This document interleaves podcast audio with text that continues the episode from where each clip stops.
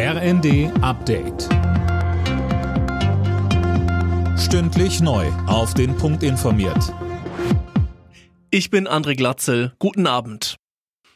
Die CDU von Ministerpräsident Wüst bleibt stärkste Kraft in NRW. Mit gut 36 Prozent, so die aktuellen Hochrechnungen, liegt die CDU deutlich vor der SPD, die auf etwa 27 Prozent rutscht.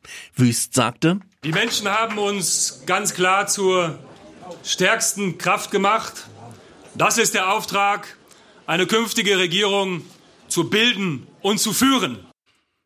Allerdings reicht es nicht mehr für Schwarz-Gelb. Die Regierungskoalition verliert ihre Mehrheit.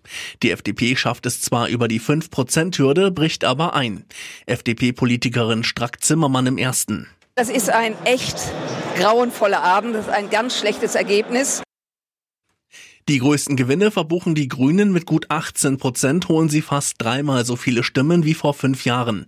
Die Chefin der Grünen Bundestagsfraktion Hasselmann betont in der ARD, für uns ist heute Abend nicht der Abend, über Koalitionsoptionen zu spekulieren. Ich weiß, dass sich manche das wünschen. Aber wir werden heute Abend diesen Abend erstmal genießen. Die AfD in NRW verliert Stimmen, schafft es aber wieder ins Parlament. Finnland und Schweden haben die nächsten Schritte in Richtung NATO gemacht. In Schweden haben sich die regierenden Sozialdemokraten für den Beitritt ausgesprochen. Vorher hatte schon Finnland offiziell seine Bewerbung beschlossen. In beiden Ländern müssen auch noch die Parlamente zustimmen. Nach dem offenbar rassistisch motivierten Amoklauf im Bundesstaat New York mit zehn Toten hat US-Präsident Biden die Tat verurteilt. Wir müssen alle zusammenarbeiten, um den Hass zu überwinden, so Biden. Gegen den 18-jährigen mutmaßlichen Täter wurde Anklage wegen Mordes erhoben. Er plädierte auf nicht schuldig.